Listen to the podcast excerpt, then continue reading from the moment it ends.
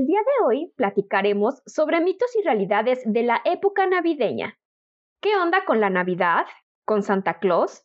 ¿Con el nacimiento del niño Jesús? ¿De dónde surgieron esas ideas y por qué? ¿Son solo artimañas de la mercadotecnia? Acompáñenos. Terapia psicológica, ni que estuviera loco. Todas las mujeres sueñan con ser mamás. El tamaño del pene importa. La escuela es la responsable de la educación de mi hijo. La homosexualidad es una enfermedad. Deja de soñar con tu negocio y ponte a trabajar de verdad.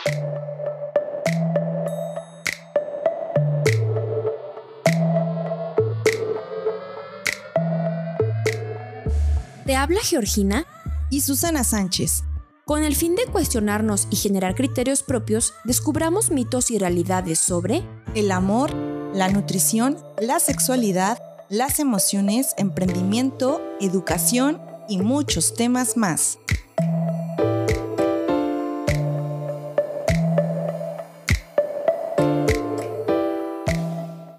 Hola, hola a todos, esperemos que se encuentren muy bien.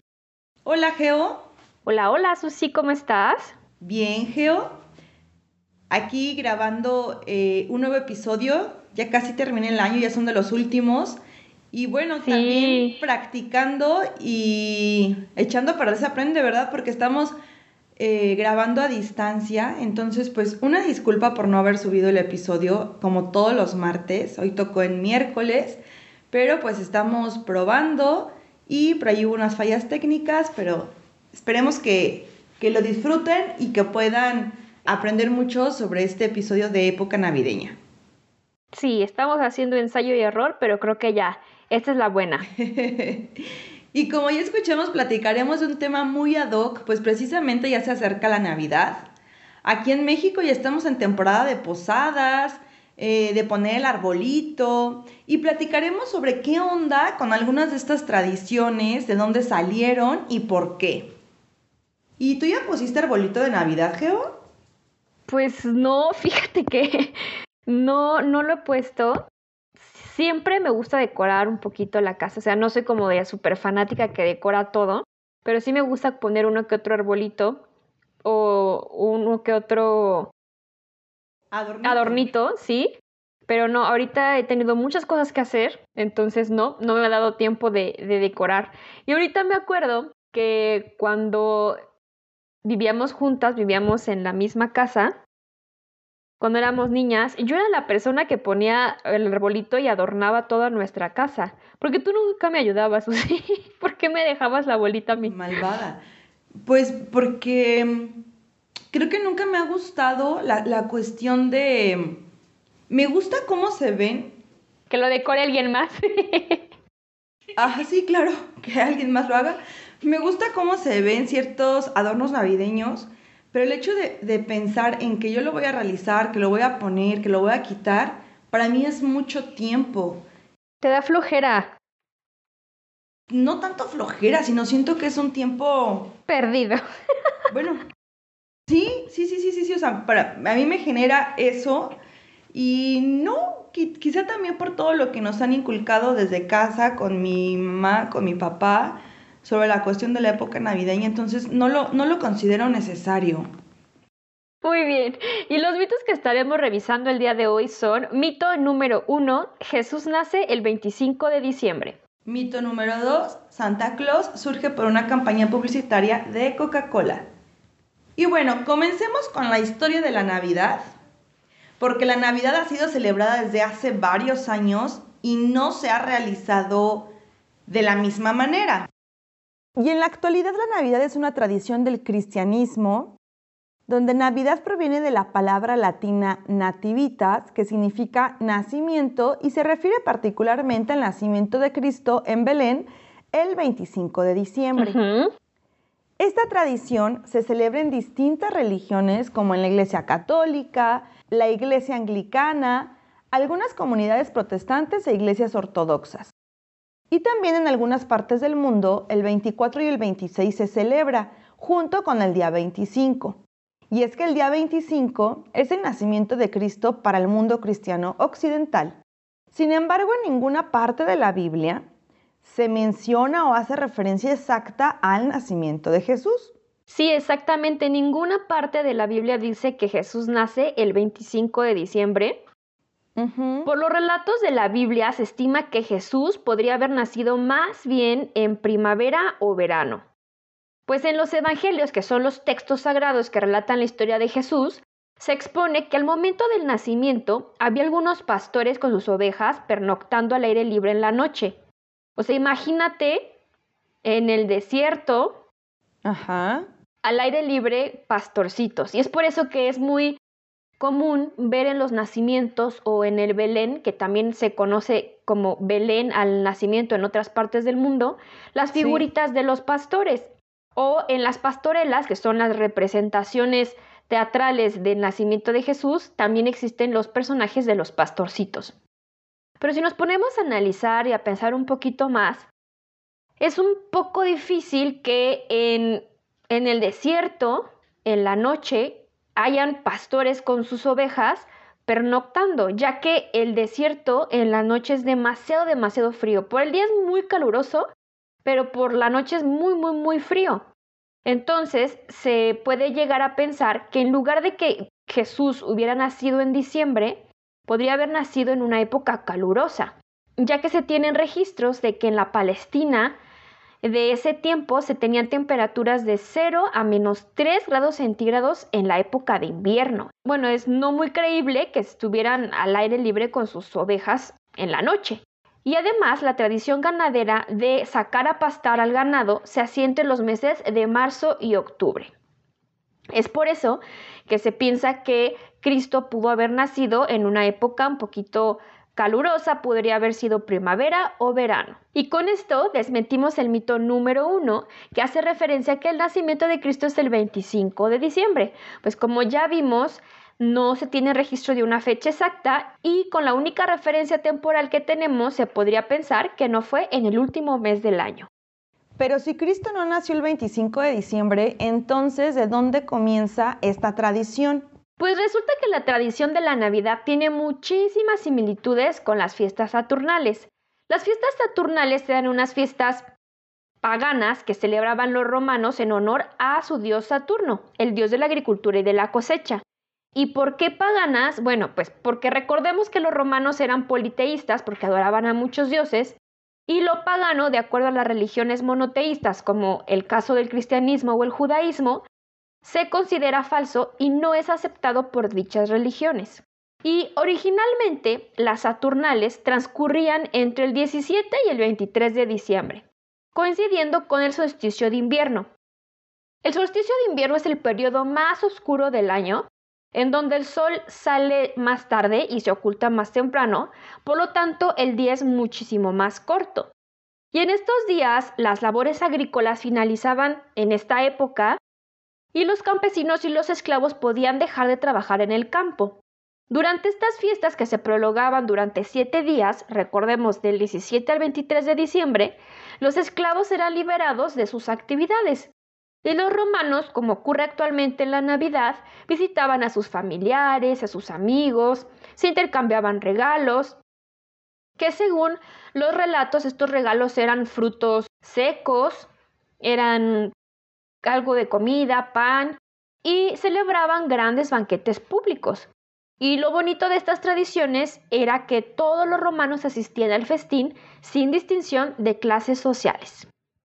Y aquí les compartimos un dato curioso sobre las luces navideñas, que se utilizan bastante en estas épocas y precisamente la tradición de iluminar comienza con las festividades saturnales, en donde adornaban las casas con plantas y se encendían velas para esperar la llegada de la nueva luz.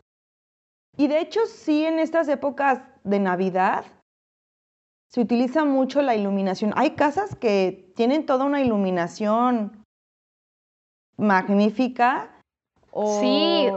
las ciudades, los centros históricos, las decoran con Las calles. luces, las calles. Ujú, Sí, y entonces esas velas fueron sustituidas poco a poco por foquitos, por las luces navideñas que hoy en día conocemos. Y al final de estas fiestas saturnales, los romanos celebraban otra fiesta el 25 de diciembre. A esta fiesta la llamaban la fiesta del nacimiento del sol la fiesta del Natalis Solis Invicti o del nacimiento del sol invencible, que esta fiesta se asociaba al nacimiento de su dios de la luz solar, que era Mitra o Apolo.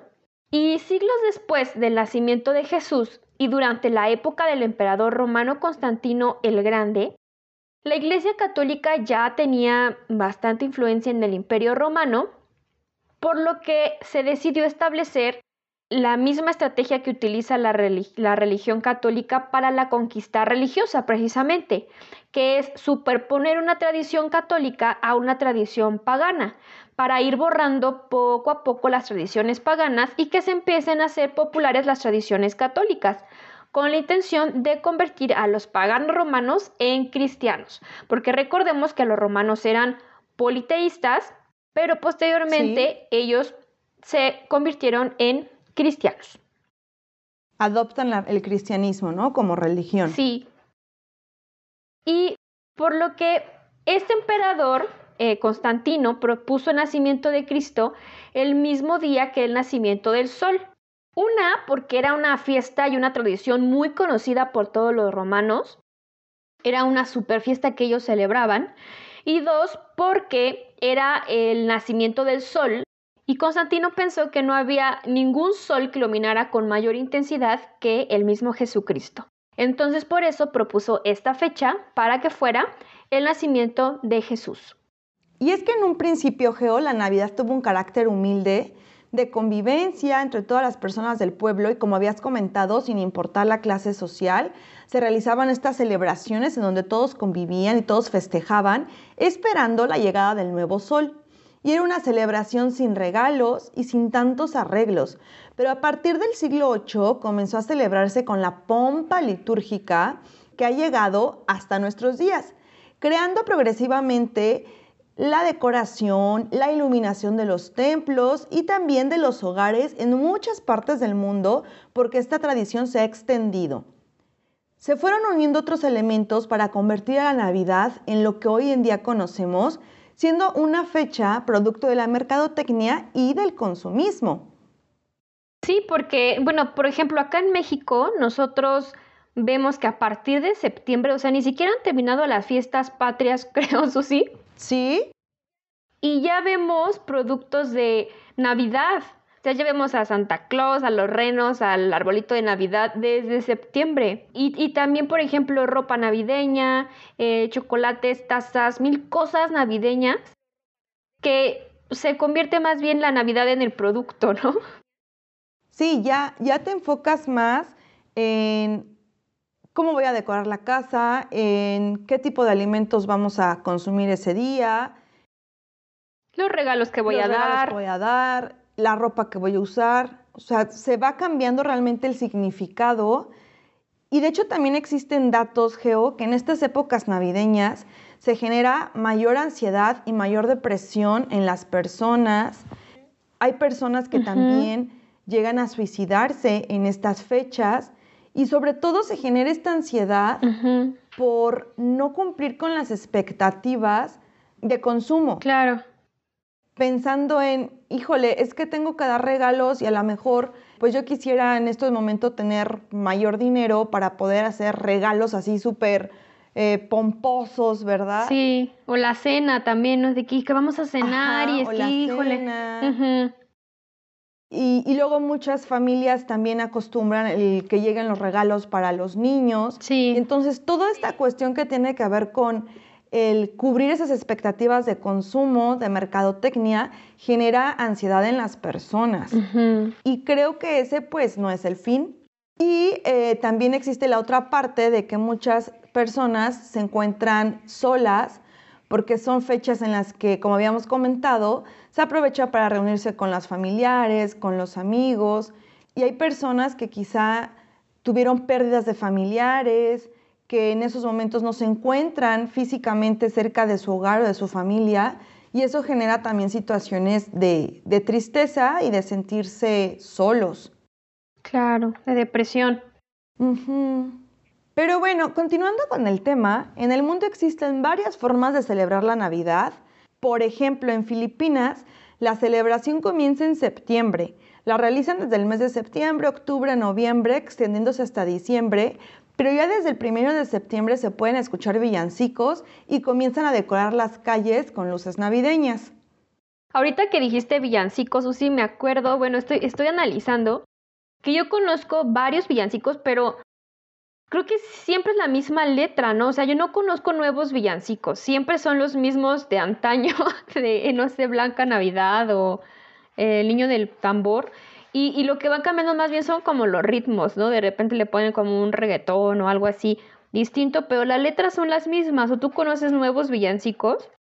Mm, no, quizá los hay, pero, pero ahorita que menciono las letras, viene a mi mente como pues los más comunes.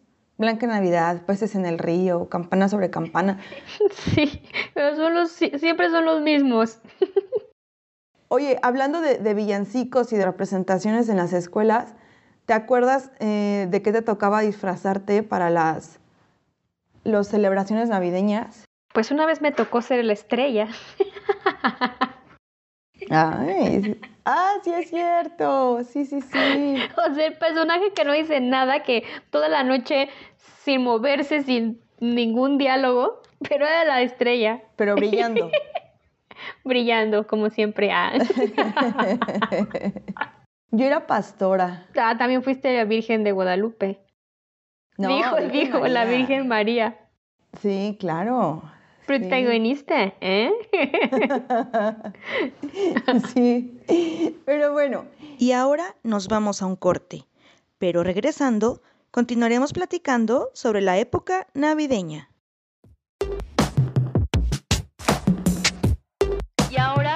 Recordatorio. Te invitamos a nuestro taller online Guerreras Libres para vivir y disfrutar nuestra sexualidad femenina libremente. Este taller está hecho con muchísimo cariño para ti y para todas nosotras. Erradicaremos mitos, tabús y muchísimas mentiras que nos han contado sobre nuestra sexualidad femenina. Te invitamos para que juntas abramos una puerta al bienestar y podamos vivir libremente lo más hermoso de nuestra sexualidad. Para mayor información y para realizar tu inscripción, escríbenos un mensaje directo en nuestras redes sociales. Recuerda que en Facebook nos encontramos como Mitos y Realidades Oficial y en Instagram Mitos y Realidades-Oficial. No te lo pierdas y aparta tu lugar. Y la celebración de la Navidad en Cuba se comenzó a celebrar en 1998 y esto después de la visita del Papa Juan Pablo II a la isla, en donde se acostumbra realizar una cena en familia sin tantas decoraciones navideñas, pero la música y el ron cubano no pueden faltar. Y en Chile a esta tradición le suelen llamar Pascua y no Navidad, y para los chilenos no es Papá Noel ni Santa Claus quien le deja regalos a los niños, sino el viejito pascuero y en esta parte del continente donde se encuentra Chile, en esa época no es invierno, sino verano. Sí, sí es cierto. Por ejemplo, también en Argentina o en Australia, o sea, no es la típica Navidad que conocemos de Coca-Cola, que es nevada y con osos polares, o sea, es en verano. También, por ejemplo, ahorita que platicabas de Cuba, hay una tradición que ellos tienen, que me parece que más bien este es para fin de año, que se meten a la playa, se meten a nadar a la playa para limpiar el pasado y comenzar el nuevo año con toda la actitud y con toda la buena vibra.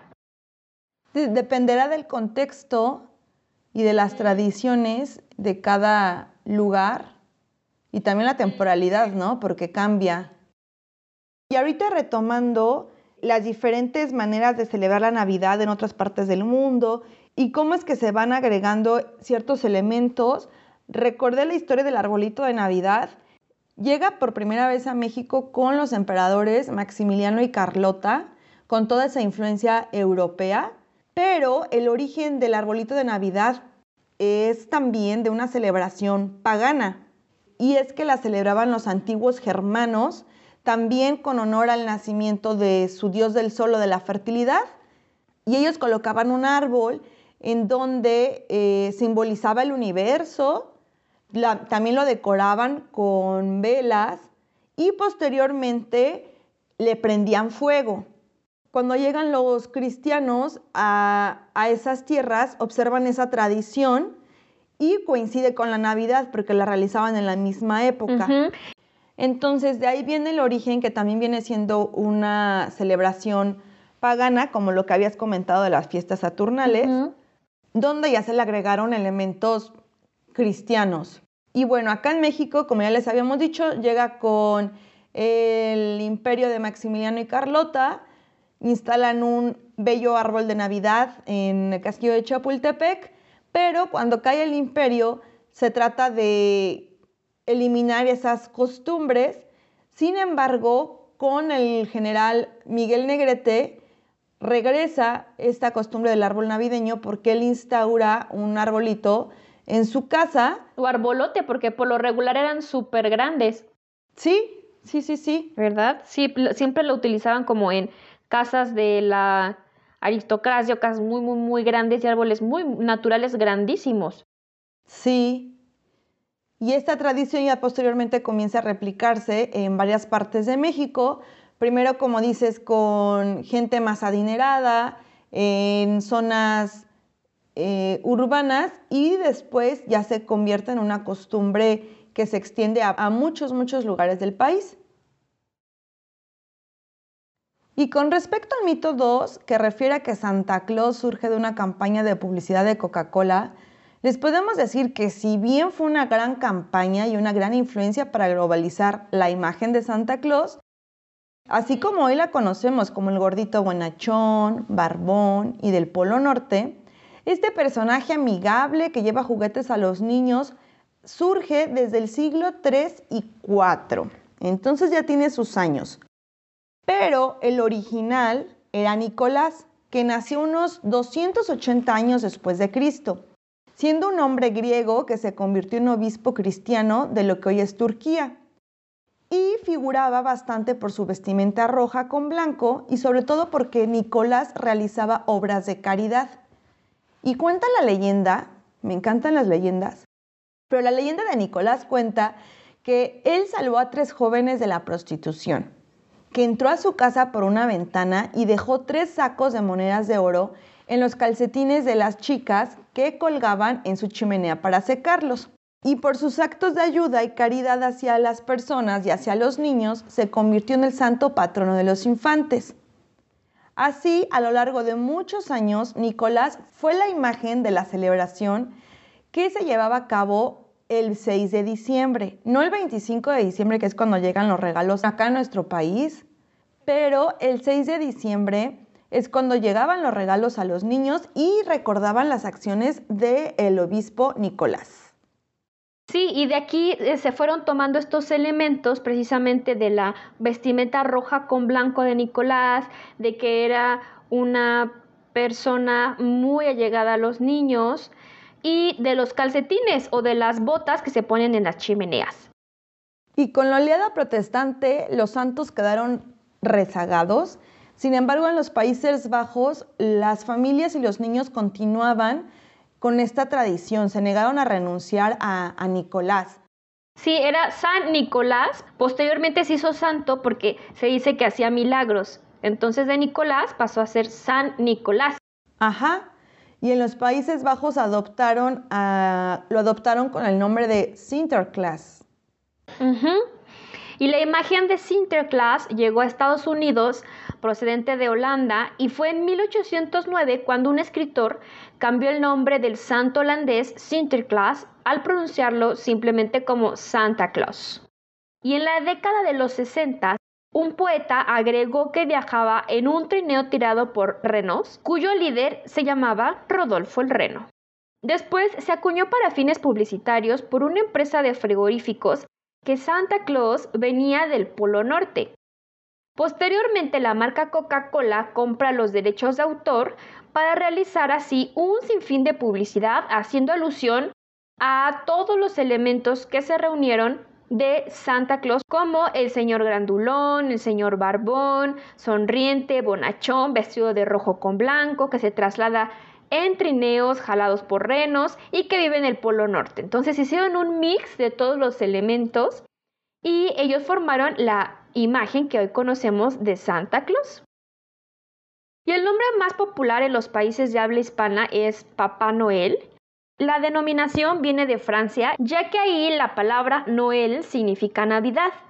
Y comenzaron a llamar a Santa Claus Père Noel, que es el padre de la Navidad. Y en España se popularizó el nombre de Papá Noel y de ahí se fue extendiendo a América Latina.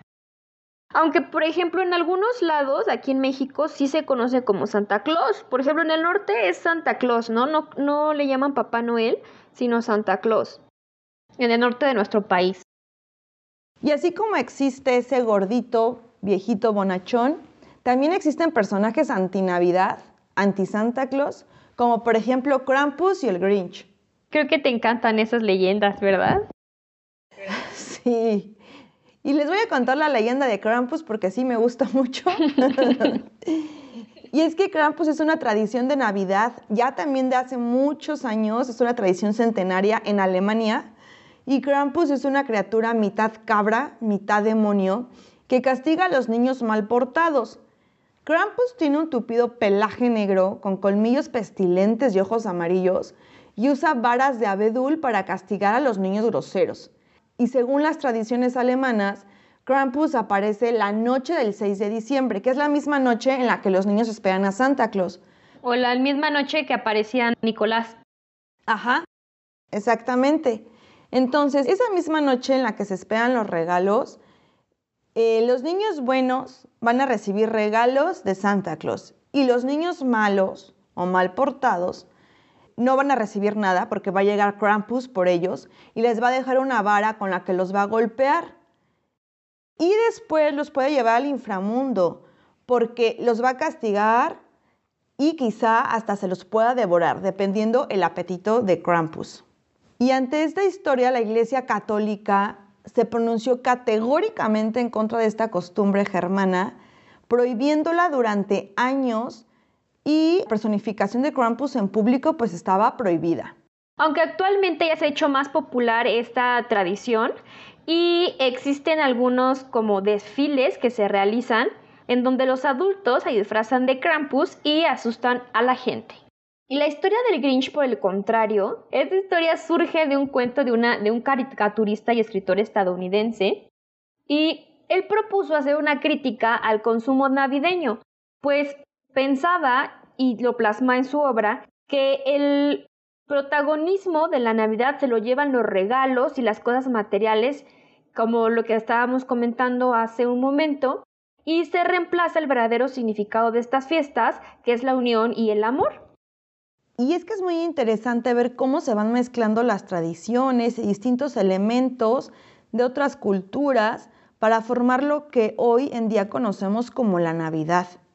Y así sucede con todos los elementos de la festividad. Con el arbolito de Navidad, con el nacimiento, con el Belén, con las luces, los regalos, con Santa Claus, con el niño Jesús.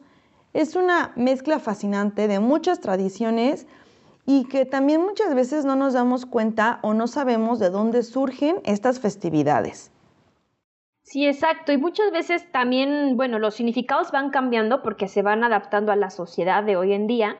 Pero sí creemos que es muy importante recordar esos orígenes y conocerlos para tener una celebración con intención, que realmente sepamos por qué hacemos lo que hacemos y no solamente porque, ah, la tradición de mi familia, porque todo el mundo lo hace, sino ir un poquito más allá, ser más curiosos y cuestionarnos por qué repetimos estas tradiciones año con año. Y es que estas fechas que al inicio eran para celebrar un nuevo ciclo en compañía de los seres queridos o recordar las buenas acciones de las personas, como en el caso de Nicolás, poco a poco se han ido modificando con tendencias mercadológicas y se tergiversa el verdadero significado. Sabemos que todo cambia y que nada es estático, pero también creemos que es importante conocer los orígenes para saber por qué hacemos lo que hacemos. Sí, exacto. Y, el significado que nosotras, Susana y Georgina, le damos a la Navidad, conforme a lo que ya hemos estado platicando y todas las tradiciones que estuvimos desarrollando en este episodio, es que la Navidad es una fecha para cerrar ciclos y comenzar con luz el nuevo porvenir para agradecer lo que hemos cosechado en el año en sentido metafórico y para celebrar con la familia y amigos nuestros triunfos y compartir con ellos amor y tiempo de calidad. Siempre es bueno recordar y celebrar los actos heroicos que se realizan en nuestra sociedad, como los de Nicolás, por ejemplo, como ayudar al prójimo, llevar felicidad y hacer de este lugar un lugar mejor, para así tener siempre presente estas buenas acciones que todos podemos hacer día con día a lo largo del año y así poder evolucionar como raza humana. Sí, y creemos que los verdaderos regalos que las personas deberíamos recibir o que todas las personas deberían tener es la esperanza, el recibir amor y también la oportunidad que nos da el universo para cerrar ciclos y para analizar o remediar nuestros problemas o situaciones que consideremos complicadas y situación que todo el mundo tiene. Esto con el fin de volver a empezar con la luz de un nuevo mañana. ¿Y tú qué significado le das a la Navidad? Y ahora sí, nos vamos a los tips de este episodio.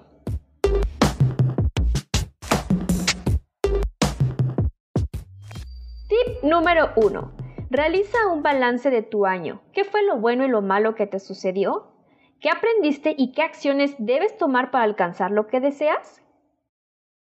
Tip número 2. Agradece, agradece todo lo que tienes, ya que es con lo único que cuentas para poder trazar la vida que deseas y el agradecer genera bastante energía positiva, ya sea que le agradezcas a un dios, a un elemento, a una figura o al mismo universo. El ser agradecido retribuye cosas buenas a tu vida. Tip número 3. Nunca te olvides de tu crecimiento personal. Evalúate como persona de acuerdo a tu escala de valores y piensa, ¿qué es lo que necesito hacer para ser una mejor persona? Y toma acción para lograrlo. Hemos llegado al final de este episodio. Si conoces a alguien a quien le pudiera servir la información, no dudes en compartirla. En nuestras redes sociales nos encuentran en Instagram como mitos y realidades-oficial, en Facebook como mitos y realidades oficial y en YouTube como mitos y realidades podcast. Muchas gracias por estar, ámense mucho y vibren bonito. Chao. Chao. En el próximo episodio, especial de fin de año. Gracias por escucharnos. Tú eres parte fundamental de este proyecto.